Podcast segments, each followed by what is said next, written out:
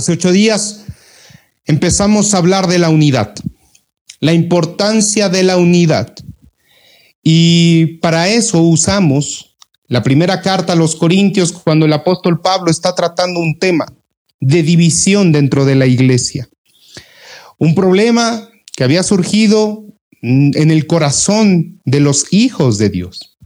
No era, una, no era un pleito con los de afuera, más bien era una situación que se estaba dando dentro de la iglesia, porque algunos decían que eran de Apolos, que otros eran de Pablo, otros eran de Cefas, de Pedro, y otros eran de Cristo.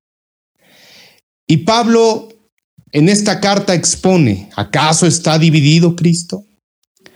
Porque un sello de Dios, mencionábamos hace ocho días, es la unidad. El diablo disfruta ver cuando se rompe esa unidad, cuando hay división. El diablo disfruta ver la división entre el esposo y la esposa, entre los padres y los hijos, entre el pastor y la oveja, entre las ovejas. El diablo disfruta cuando hay división, porque un pueblo dividido no puede prosperar, hermano. En cambio, una iglesia unida, una familia unida en el Señor, es una familia que prevalece. Es una familia que tiene el sello de Dios.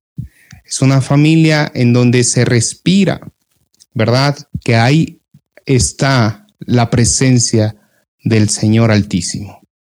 Es por eso importante que cada uno de nosotros velemos, velemos por estar unidos. Le decía yo que cualquiera es susceptible a ser usado por el enemigo para traer división y tal vez sin darse cuenta, con un engaño, con una mentira del diablo, en su corazón y en su pensamiento se ha anidado este espíritu de división y usted le ha dado cabida con su carnalidad y ha buscado separarse, alejarse, hablar mal, pensar mal, guardar un mal sentimiento contra uno de sus hermanos de la fe. Y Pablo está exhortando y dice, yo no puedo a ustedes hablarle como espirituales porque aún son como niños. Y hablábamos hace ocho días que esto tiene que ver con la madurez espiritual. Muchos, aunque llevan años en el Evangelio, se comportan como niños. Siguen hablando como niños y siguen teniendo actitudes como niños. Y eso es lo que Pablo está exhortando, que crezcamos en la fe, que maduremos en la fe. ¿Qué tan importante es este tema de la unidad? Que el Señor ha dejado distintos pasajes y hoy, hoy quiero referirme a uno más. Eh, quiero que vayamos, por favor, a leer la primera carta del apóstol Pedro, el otro apóstol, ¿verdad? Para que no vean que solo es una doctrina paulista o paulina, ¿verdad? del apóstol Pablo, sino que también en el sentir de Dios y el Espíritu Santo guiaba a los apóstoles hablar de este tema. En distintas ocasiones, en distintas cartas, se aborda el tema de la unidad y de lo importante que cada uno de nosotros eh, debemos de guardar y de cuidar para preservar esta unidad. Así que acompáñeme, primera de Pedro, por favor. Vamos a leer en el capítulo 3, versículo 8. Voy a esperarlo un momento y aquella persona que está en casa, ¿verdad? Que tiene a su familia, a sus hijos. Eh, enséñeles a buscar en la escritura, enséñeles eh, a buscar en esta, eh, en esta palabra el consuelo, en esta palabra la instrucción, en esta palabra enséñeles a encontrar también la inspiración, el amor, la paz, porque es la palabra de Dios es la palabra inspirada por el Señor. Dice Primera de Pedro capítulo 3 verso 8. Finalmente, este finalmente el apóstol Pedro lo está ocupando para amarrar como toda la enseñanza que viene escribiendo en esta carta. Pedro está en Roma, Pedro está siendo perseguido y la iglesia en Asia está siendo perseguida, está siendo hostigada, tal vez no brutalmente de manera física, pero sí verbal. Están siendo atacados sus ideales, está siendo atacada su fe, están siendo atacados con palabras, están siendo atacados con actitudes. Y Pedro se entera, él está lejos, pero él se entera de lo que están sufriendo sus hermanos eh, en lo que hoy sería Turquía, que están dispersos muchos de ellos. Y Pedro agarra el papel y toma el lápiz y escribe esta carta diciéndoles que soporten el sufrimiento. El objetivo es inspirar fortaleza a la iglesia que está dispersa en distintas regiones ahí en Asia. Les está hablando con el corazón Pedro y les está advirtiendo que son tiempos peligrosos, pero que sobre todo ello tienen que guardar la santidad, tienen que perseverar en su deber cristiano, en sus hogares, con sus familias, como cuerpo en Cristo. Si usted lee los primeros eh, tres capítulos eh, hasta el inicio, verá que habla de, de, cómo pueden ellos sobreponerse y cómo tienen de guardar eh, en la fe, en la santificación, en las buenas obras, en ser un cuerpo en el Señor. Y aquí en el verso 8 del capítulo 3 dice finalmente, como diciendo, y para concluir, para acabar lo que les estoy mencionando en, en capítulos anteriores, fíjese la palabra que aparece aquí, sed todos de un mismo sentir. ¿Le recuerda la primera, lo que vimos hace ocho días? Ser todos de un mismo sentir, hablar lo mismo, todos. ¿Recuerda? Primera de Corintios, hablar lo mismo todos. No es que hablemos igual, yo lo explicaba hace ocho días, pero sí hablamos lo mismo. Y aquí Pedro, eh, recuerde, aquel fue Pablo y este es Pedro hablando de lo mismo. Tal vez no diciendo lo mismo, pero hablan de lo mismo. Dicen, sed todos de un mismo sentir. Y hermano, esta idea es tan importante para el Señor que no solo lo menciona Pedro, también lo menciona Pablo en Romanos 12, 16, en Romanos 15, 5.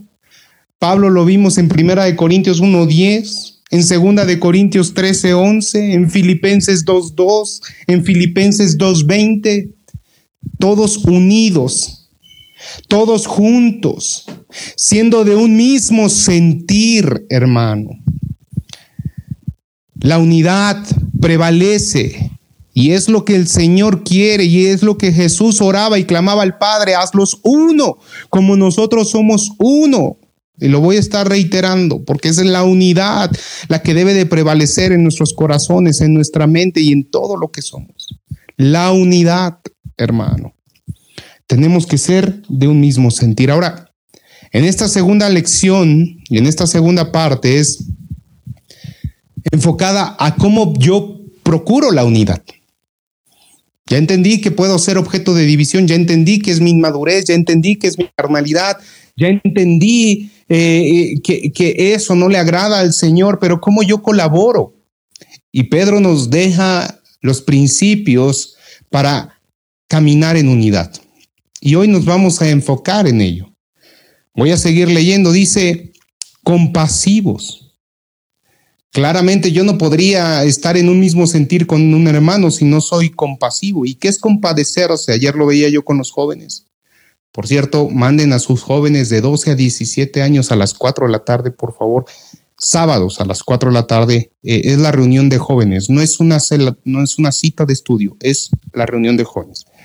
Eh, dice compasivos. Compasivo es que yo entiendo el sentimiento de la persona. Me puedo comparar, me puedo poner en su posición. Puedo incluso dolerme con los que se duelen, llorar con el que llora, reír con el que ríe. Y, cuando yo muestro compasión, porque yo entiendo que como quisiera ser tratado, voy a tratar a los demás. Es, es, es, una regla de oro, ¿verdad? Y es lo que el Señor nos enseñó, que lo que sembremos, eso cosecharemos. El ser compasivo es ponernos en el lugar del otro. Yo tengo que mirar con los ojos de la otra persona Y a veces eso nos falta mucho, hermano, nos falla. Eh, queremos leer el pensamiento de la gente y queremos adivinar lo que piensa. Y, eso ciertamente podrá tener razón, pero muchas veces nos vamos a equivocar. No podemos adivinar lo que el otro piensa. Por eso eh, dentro del matrimonio siempre se les habla de la comunicación y se les hace mención de expresar sus sentimientos no para reclamar, sino para transmitir cómo te sientes, para que el otro pueda mirar desde tu perspectiva, porque el hombre puede sentirse eh, eh, el, superhéroe de la casa porque está llevando dinero, porque eh, no les hace falta nada, porque están bajo un buen resguardo, les ha dado techo, les ha dado ropa y, y diría, pues yo estoy haciendo todo lo que me corresponde, ¿por qué mi mujer sería infeliz? Bueno, pues y vemos muchos casos de mujeres infelices, porque no solo es el dinero y la protección y hacerla sentir segura, es hacerla sentir amada y eso dista mucho a veces. Eh, y, la mujer tiene que transmitir eso. Eh, también los hijos, ¿no? A veces uno reclama a los hijos que por qué no eh, se esmeran, se esfuerzan, no tienen mejores resultados. Si nosotros pagamos la escuela, les damos de comer, el techo, eso no es todo, hermano. Habría que también sentarnos y entender su situación, su necesidad, porque a veces no pasa por dinero, no pasa por comida, a veces pasa por una palabra que les dijeron en la escuela, por un pensamiento que se han idado en sus corazones, por cosas que han mirado en la tele y la información que les ha llegado, que los, que los ha, cautivado, que los ha enredado, que los ha confundido, que los ha deprimido, que les ha atemorizado. Entonces, hermano, la compasión tiene que ver con mirar más allá de lo que ven nuestros ojos y ponernos en la posición del otro. Cuando seamos compasivos, entonces miraremos con misericordia a aquel incluso que es violento, a aquel que nos cae mal por su carácter. Miraremos con compasión su corazón porque entenderemos que hay algo que le lastimó y por eso está actuando a la defensiva. Esto no es psicología, hermano, esto es palabra del Señor. Es mirar al otro con ojos de amor, con ojos de misericordia, pero con compasión. Hablar con el otro, como si fuera a hablarnos a nosotros mismos. Dice el siguiente, amandos fraternalmente. Fraternalmente, un amor fraternal, hermano. Y otra vez, ¿qué se refiere con el amor fraternal? El Señor Jesús elevó este tipo de amor. No es un amor ágape, ¿verdad? No es un amor eh, de, los que a veces describimos como, como un amor total. No, este es un amor fraternal. Y, y Jesús dijo, no hay mayor amor que este. Y está hablando del amor fraternal, que el que pone la vida por sus amigos. ¿Se fija hasta dónde tiene que llegar nuestro amor hacia el prójimo? Y está hablando a los de la iglesia, porque para los de afuera se necesita otro tipo de amor. Para el enemigo, para, para el burlador, para el escarnecedor, para el que no es salvo, se necesita otro tipo de amor. Ahí sí hay un amor ágape, pero para el, de la iglesia es un amor de hermanos, es un amor fraternal. Y yo puedo constatar, hermano, esta semana para mí fue gozosa en el Señor, viendo tantas muestras de amor fraternal genuino hacia mis padres hacia mí indirectamente, pero yo lo veo, hermano. Veo cómo hay gente, y, lo comentaba eh, con, Nadia, le decía, eh, cuánta gente se ha preocupado por mis papás que a veces ni sus propias familias lo han hecho. Les han llevado comida, les han llevado medicamentos, les han atendido, han estado al pendiente y yo digo, wow, ese es el amor fraternal. Y me he tomado el tiempo para llamarle a cada hermano y decirle gracias. Gracias porque esto es especial, porque esto que haces es una muestra de lo que el Señor ha hecho contigo. Es un amor genuino, es un amor fraternal y hermano. No, no lo tiene que hacer y lo digo como ejemplo, no es con mi familia, es con cualquier persona, con su entorno que usted pueda estar orando por alguien que, necesite. Es amor fraternal por alguien incluso que no, que no conoce, pero comparte la fe. Es amor fraternal. Usted y yo tenemos que dar testimonio de que nuestro corazón ha sido renovado y podemos amarnos como hermanos. Dice la palabra misericordiosos, claro. La misericordia tiene que acompañar siempre el amor fraternal y, ser misericordioso es darle algo a alguien eh, que no merece, hermano. Y muchas veces en la iglesia hay hermanos que son medio secos, indiferentes, y tú llegas y le das un abrazo, eso es misericordia, porque sin merecer ese hermano que lo abraces y, lo, lo, ames tanto, tú estás dispuesto a amarlo y a darle algo aunque no lo merezca. Porque de la misma manera el Señor ha sido misericordioso con nosotros, porque nos ha amado de tal forma que nos dio vida, ¿verdad? Dice amigables, amigables, hermano. Una iglesia del Señor unida tiene que ser amigable, tiene que ser afable, tiene que la gente sentirse en un ambiente hospitalario, en, donde eh, realmente usted se sienta cobijado, a gusto. Qué feo es llegar a la iglesia y decir, no, yo me voy rápido porque no quiero hablar con nadie. No, hermano. Eso, puede causar división, su, su, su, su lejanía, su, su indiferencia hacia los demás. Siempre va a haber una persona a la cual usted pueda apoyar, ayudar o escuchar, o inclusive va a haber alguien que usted quiera eh, conocer, y eso es siempre, hermano. No podemos caer en, situaciones de, indiferencia. La, la iglesia unida es la iglesia que prevalece. La iglesia dividida no prevalece. Es por eso que hemos hecho tantas actividades virtuales. Ahora más con la pandemia aumentamos nuestra actividad. Eh, a través de los medios digitales, eh, hay reunión de varones, de mujeres, oración diaria, hay uno a uno con el pastor los miércoles, le invito, por cierto, siete y media de la noche. Eh, y eso es para interactuar como iglesia y estar juntos y estar unidos y saludarnos y, y, y, preguntarnos cómo estamos y estar al pendiente de cada uno de nosotros. Hay grupos en los WhatsApp de varones, de mujeres, de oración, de por cada una de las iglesias, por cada misión y nos estamos llamando toda la semana y yo empecé un proyecto ahí de estarles hablando a cada uno de mis hermanos en la iglesia. Apenas voy en la A y no he pasado de, de la A, pero ahí voy si, si, usted se llama con Z, pues espéreme tantito. para final de año ya le estoy marcando, hermano. Pero voy a hablarle a cada miembro de la iglesia que tengo su teléfono, le voy a marcar para saludarle, para ver cómo está. Y eso he puesto en mi corazón, porque quiero decirles, aquí está su pastor, pero también aquí está su amigo, aquí está su hermano en la fe. Aquí estamos. Estoy para servirles, estoy para ayudarles y estoy para ser de bendición en su vida. Dice la palabra, verso 9, no devolviendo mal por mal, ni maldición por maldición, sino por el contrario, bendiciendo, sabiendo que fuisteis llamado para que heredaseis bendición. Hermano,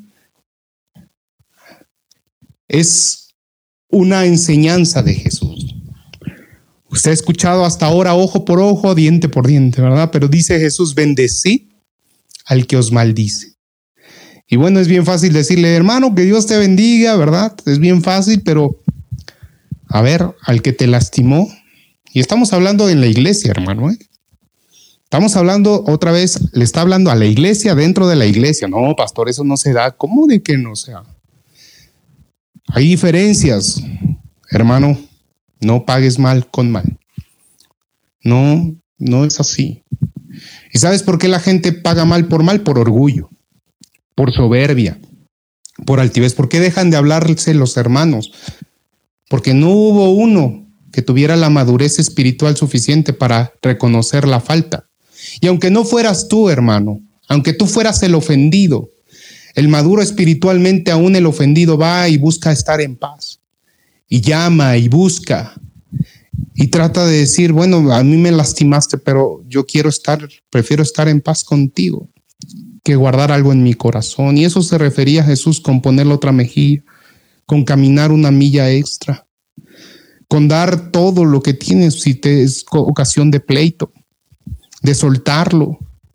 Hermano, no cargues con eso. Pedro le dijo, ¿hasta cuántas veces tengo que perdonar, Señor? Hasta siete, porque ya le pasé una, ya le pasé dos, ya le pasé tres, ya le he pasado veinte. Y Jesús le dijo, mira, pues no te digo que siete, sino hasta setenta veces siete. Wow, cuando eso lo pones en perspectiva, hermano, nos falta mucho entonces por realmente bendecir y no maldecir a otros. La iglesia tiene que comportarse como un cuerpo. Y el cuerpo no está dividido y el cuerpo no le paga mal con mal. Al cuerpo se le cuida y se le alimenta. Y, esa misma idea, hermano, la, deja el Señor en Efesios capítulo 4, del verso 1 al 6. No, no se mueva. Si quiere, yo se lo leo. No, no se mueva porque vamos a regresar aquí a Primera de Pedro. Pero Efesios 4, 1 al 6 dice, yo pues en el Señor os ruego que andéis como es digno de la vocación con que fuisteis llamados, con toda humildad y macedumbre, dice, soportándoos con paciencia los unos a los otros en amor en amor, solícitos en guardar la unidad, otra vez, la unidad del Espíritu en el vínculo de la paz. Un cuerpo y un espíritu, como fuisteis también llamados en una misma esperanza de vuestra vocación. Un Señor, una fe, un bautismo, un Dios y Padre de todos, el cual es sobre todos, hermano. Él es sobre todos nosotros y por todos y en todos. Así es, que entonces nosotros, unidos, con genuino amor, nos tenemos que soportar con paciencia, con amor. Va a haber muchos, ¿verdad?, en la iglesia que eh, sean especialistas en sacarnos de nuestras casillas, pero el Señor dice, mira, es un sello mío que caminen juntos, es un sello mío que anden en un mismo sentir, es un sello mío que se amen fraternalmente y que sean pacientes unos con otros. Dice verso 10, porque el que quiere amar la vida y ver días buenos, refrena su lengua de mal y sus labios no hablen engaño. Apártese del mal y haga el bien, busque la paz y sígala, porque los ojos del Señor están sobre los justos y sus oídos atentos en sus oraciones. Pero el rostro del Señor está contra aquellos que hacen el mal. Bueno, hermano, Tal vez usted no tenga una pistola, ¿va? un arma eh, o algo, un cuchillo para ser violento y con un hermano, pero ¿qué tal la lengua? ¿Eh? Híjole, eso es una de las cosas que es incendia un pueblo, ¿verdad? Nuestra lengua. Y dice aquí la palabra, el que quiera que le vaya bien y que tenga días buenos, pues empiece refrenando su lengua del mal. Y muchos comenzamos hablando mal de los hermanos hablando lo que no es correcto. Y eso no propicia la paz y tenemos que aprender todos, ¿eh? Porque todo, a todos se nos va, hermano. No hay nadie que esté exento. De repente se nos va a hablar algo que, que puede ofender a alguien, algo que puede lastimar a alguien o inclusive hablar mal de alguien. Tengamos cuidado, hermano. Refrenemos la lengua si queremos buscar la unidad y si amamos al Señor. Ahora quiero que me acompañe, por favor, al libro de Romanos, capítulo 12, porque eh, el apóstol Pablo, en este mismo contexto, hermano, hablando a la iglesia de la unidad, él está hablando de los dones y que los usemos para la iglesia. También hace mención de estos principios de unidad, de los deberes que debemos tener como hijos de Dios y cumplir las ordenanzas del Señor. Y dice, hermano, fíjese bien, verso 9, Romanos 12, 9. El amor sea sin fingimiento. Aborrezcan lo malo y sigan lo bueno. Otra vez, en el mismo contexto. Este es Pablo, acabamos de leer a Pedro, pareciera que estamos leyendo lo mismo. Sí, están hablando de lo mismo, es el mismo Espíritu, es el mismo Dios, hablando a través de sus apóstoles, escribiendo y dejando estos principios para cada uno de nosotros, para que los pongamos por obra, no los ignoremos, hermano. Dice, el amor sea sin fingimiento, aborreced lo malo, seguid lo bueno.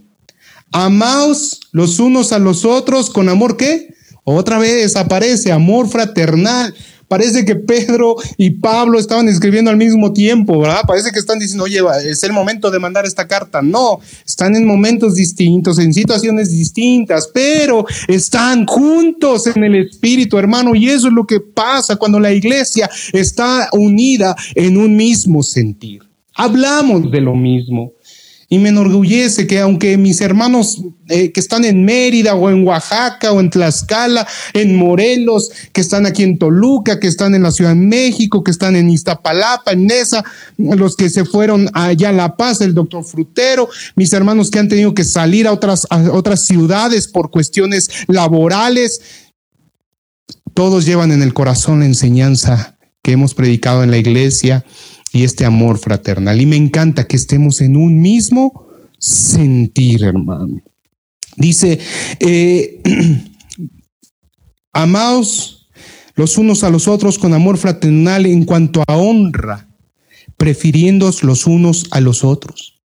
En lo que requiere diligencia, no perezosos, fervientes en espíritu, sirviendo al Señor, gozosos en la esperanza, sufridos en la tribulación, constantes en la oración compartiendo para las necesidades de los santos, practicando la hospitalidad. Wow. Verso 14, que es donde me voy a centrar, porque ya vimos un poco el, entorno interno, pero vea el, el externo también. Bendecid a quién? a los que os persiguen. Bendecid y no maldigáis. Esto, esto, es a los que no son de la iglesia.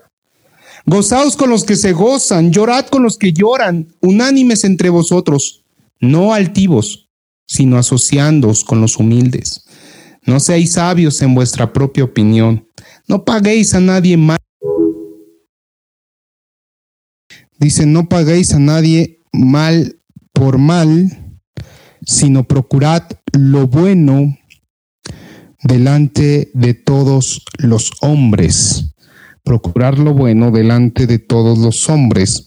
Y esto incluye, eh, esto incluye a, a, mi jefe, sí, incluye también al jefe, incluye al que te hizo daño, al que te lastimó, eh, incluye al que te ofendió, incluye, hermano, también al que, al que te ha perseguido, al que te ha acosado, sí, también eso lo incluye. Y Dios quiere, en el nombre del Señor, hermano, que usted dé testimonio. Y que en la medida de lo posible, ¿verdad? En cuanto dependa de nosotros, debemos estar en paz con todos los hombres. Así que eh, fíjese lo que dice el apóstol Pablo. No os venguéis vosotros mismos, amados míos sino dejad lugar a la ira de Dios, porque escrito está, mía es la venganza, yo pagaré, dice el Señor. Así que si tu enemigo tuviere hambre, dale de comer, si tuviere sed, dale de beber, pues haciendo esto, ascuas de fuego amontonarás sobre su cabeza. No seas vencido de lo malo, sino vence con el bien el mal. Está, ¿Me está escuchando? Usted, iglesia, me está escuchando. Necesitamos saber que el Señor le está hablando a su corazón y que eh, el Señor quiere hoy mostrarle, ¿verdad? Que eh, en su corazón tiene que haber algo, algo nuevo. Incluso aquí el Señor está mostrando que, eh, que usted y yo tenemos que dar un fruto distinto del que actualmente estábamos dando y que aunque el mundo, ¿verdad?, nos persiga, nos acose, nos maltrate, usted y yo somos hijos del Señor. De tal manera que aún si nuestros enemigos, otra vez, tuvieran hambre, les demos de comer. A mi enemigo, sí a tu enemigo, hermano. Pero pastor, me lastimó, me ofendió. Sí, sí, sí, sí, sí, sí, sí, eso lo sabe el Señor. No me tienes que decir, el Señor sabe, por eso habla de tu enemigo.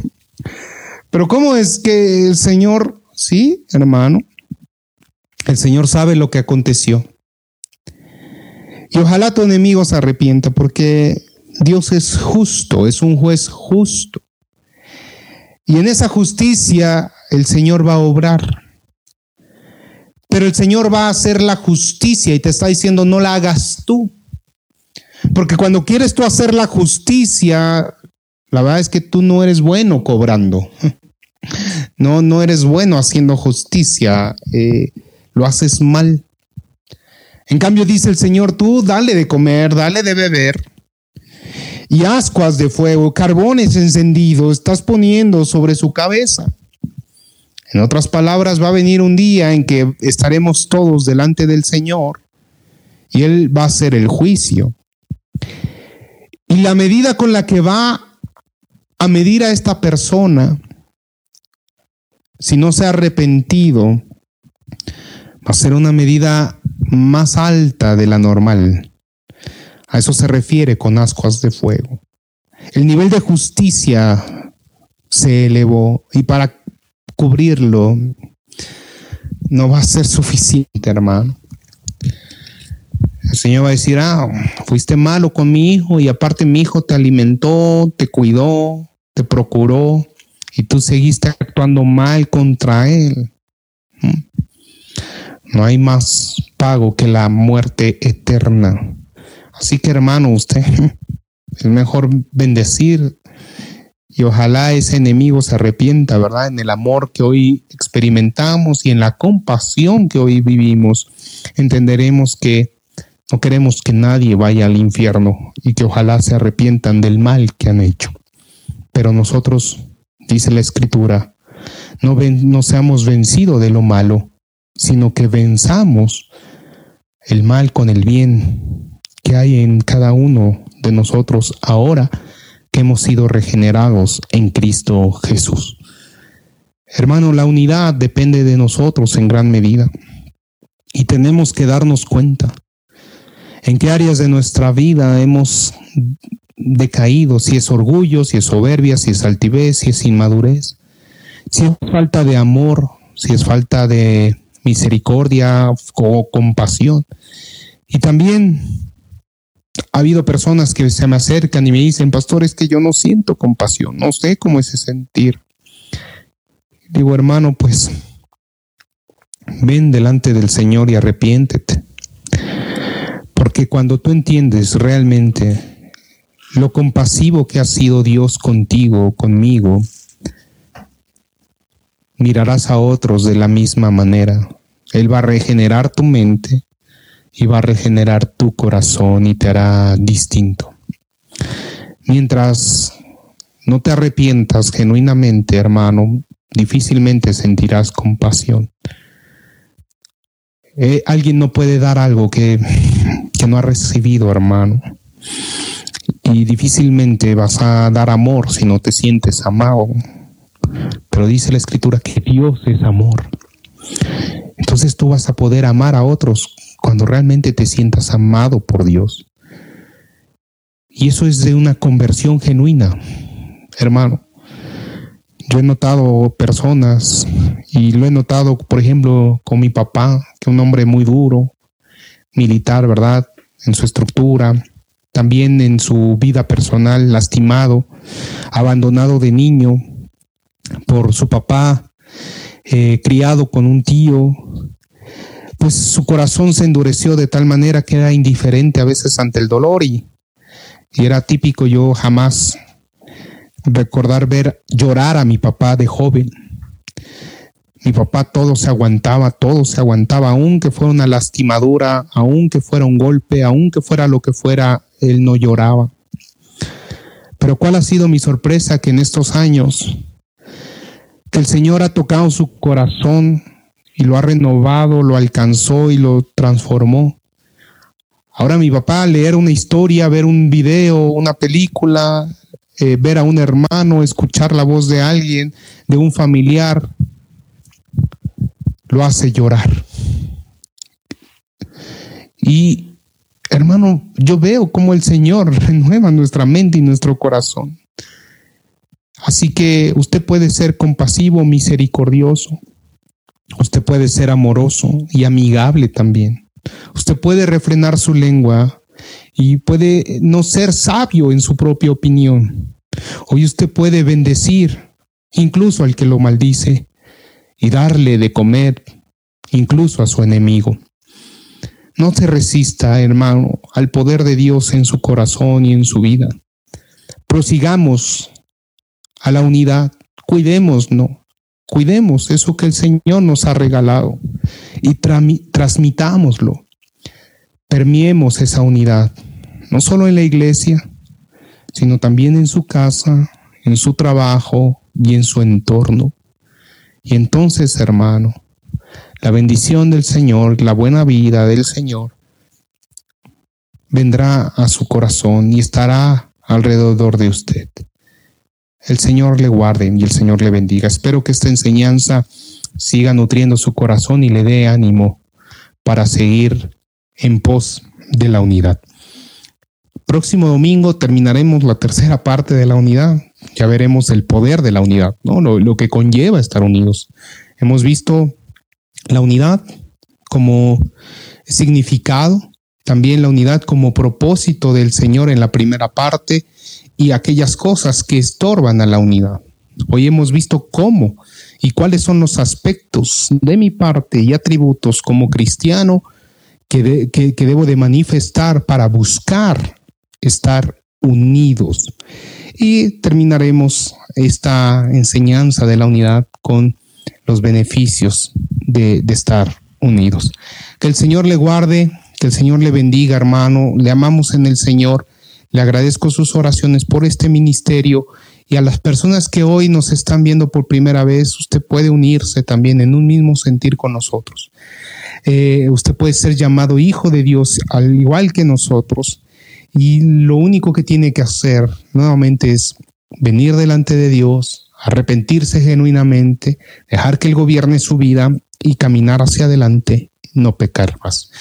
Haga esta oración conmigo eh, usted que nos visita por primera vez. Señor, te doy gracias. Gracias porque hoy me dejas escuchar tu palabra y estoy siendo llamado a tu presencia. Hoy necesito arrepentirme y pedirte perdón por todos mis pecados. Hoy quiero librarme de esta carga, Señor, y, y quiero estar en paz contigo. Hoy yo te pido perdón, Señor, porque he pecado, he hecho lo malo delante de ti.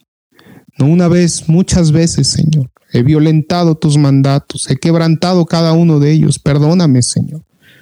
Límpiame, Padre. Hazme hijo tuyo. Renueva mi mente y mi corazón. Yo te ruego, Señor, que vengas a mi vida y la gobiernes para siempre. Hoy confieso que Jesucristo es mi Señor y mi único Salvador.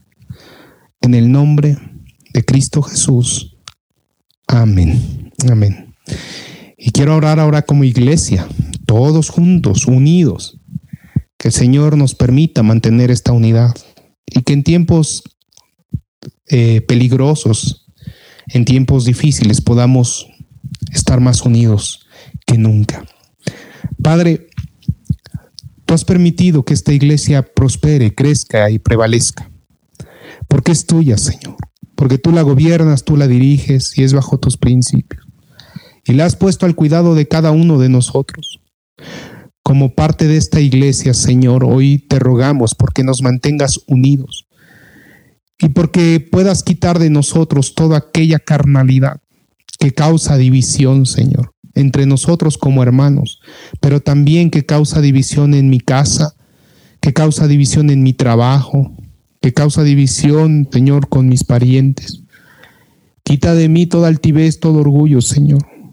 Quita de mí toda ceguera, Señor, y toda sordera, que no me permite ver y escuchar lo que es correcto y anidarlo en mi corazón para hacerlo palpable a los demás.